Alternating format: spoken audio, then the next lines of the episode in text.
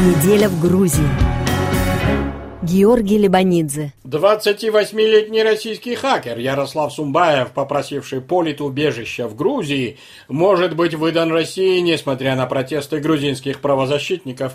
Население Грузии неуклонно сокращается. В ходе визита в Ереван премьер-министр Георгий Гахария поблагодарил армянское руководство за поддержку территориальной целостности Грузии.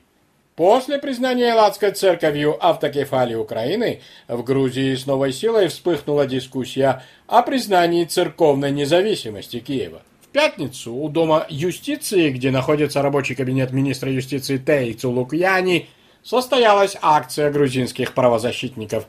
Они протестовали против решения госпожи Цулукьяни выдать России гражданина Российской Федерации Ярослава Сумбаева. На родине Сумбаева подозревают в организации масштабного мошенничества с железнодорожными билетами, когда группа мошенников сумела взломать сайт российской железной дороги и присвоила миллионы рублей. Но имя Ярослава Сумбаева нередко звучало и звучит и в связи с другим уголовным делом, убийством следователя Евгения Шишкина, которая и расследовала дело российской железной дороги. Отметим, что официальное обвинение в убийстве Шишкиной Ярославу Сумбаеву не предъявлено. Слухи об организации этого убийства он категорически опровергает, а в части махинации с железнодорожными билетами вину признает только частично – тем не менее, после ареста в Тбилиси в ноябре 2018 года сам россиянин и его грузинские адвокаты утверждают, что Федеральная служба безопасности России якобы сфабриковала уголовное дело о махинациях с билетами, поскольку Ярослав Сумбаев обладает важной информацией о вмешательстве российских спецслужб в президентскую кампанию США 2016 года. Тем не менее, 30 сентября министр Цулукьяни все-таки подписала приказ о начале процедур по выдаче Сумбаева после того, как Тбилисский городской суд разрешил экстрадицию, отказав гражданину России в политическом убежище но Минюст дал адвокатам еще несколько дней для апелляции к Европейскому суду по правам человека. Страсбургский суд может запретить экстрадицию, и пока не ясно, когда европейские судьи вынесут свой вердикт. При этом Москва обещает Тбилиси, что права гражданина Сумбаева будут соблюдаться, и против него не выдвинут обвинения в организации убийства, поскольку такого обвинения нет в запросе об экстрадиции. А новое уголовное дело против него стало бы нарушением международных правил экстрадиции и обязательств России перед Советом Европы. Тем не менее, грузинские правозащитники и оппозиционные лидеры жестко критикуют власти за уступку Москве в вопросе выдачи Ярослава Сумбаева. На минувшей неделе, в ходе визита в Армению, премьер-министра Грузии Георгия Гахария основной темой его переговоров с армянским коллегой Никол Пашиняном стало сотрудничество двух стран в сфере транспорта и транзитных коммуникаций. Как известно, большая часть внешнеторгового оборота Армении зависит от дорог, проходящих по территории Грузии в сторону России, а также черноморских портов Поти и Батуми. Грузинское руководство приступило к реконструкции военно-грузинской дороги, единственной автомобильной артерии, соединяющей Россию с Арменией и той же Грузией. По-прежнему остается в повестке дня и возможное задействование коммуникаций через Абхазию и Южную Осетию.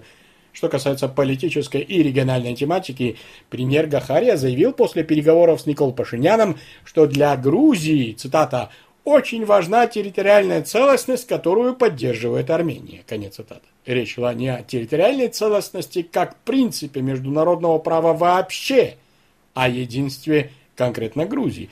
Эта дипломатическая формулировка была оценена грузинскими экспертами как проявление политики равноудаленности к участникам армяно-азербайджанского конфликта вокруг Нагорного Карабаха, которой Тбилиси придерживается уже 30 лет.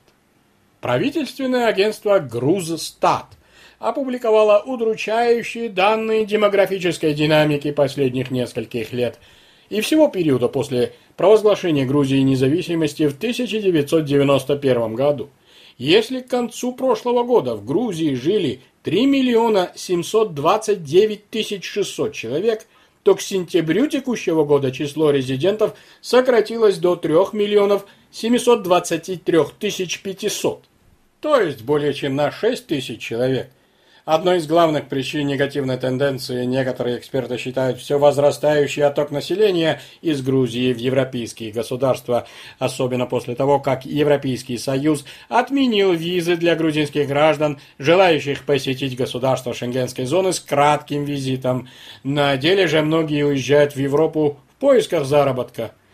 Впрочем, процесс сокращения населения Грузии начался еще в 1991 году, сразу после того, как страну охватила гражданская война, а также этнополитические конфликты в Абхазии и Южной Осетии. Если, согласно переписи 1989 года, в грузинской ССР жили более 5 миллионов 400 тысяч человек, то в 2017 году лишь чуть более 3 миллионов 700 тысяч.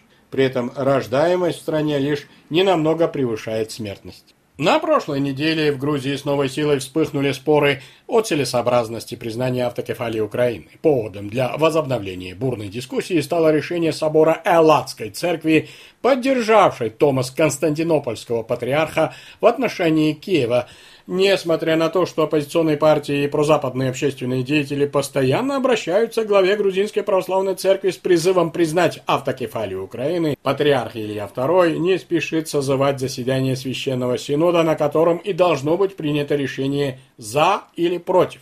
Говорит профессор Тбилисского института общественных дел Торнике Шарашенидзе. Они опасаются, тянут время. Раздражать Россию, конечно, не хочется, с другой стороны, отказываться Украине тоже некрасиво. Так что тянут время, но не знаю, сколько это может продолжаться. Я, честно говоря, опасаюсь, что в конце концов, конечно, им придется решение принять, и в конце концов они обидели Россию и Украину. Сколько можно это тянуть, ну, я, честно говоря, не, не понимаю.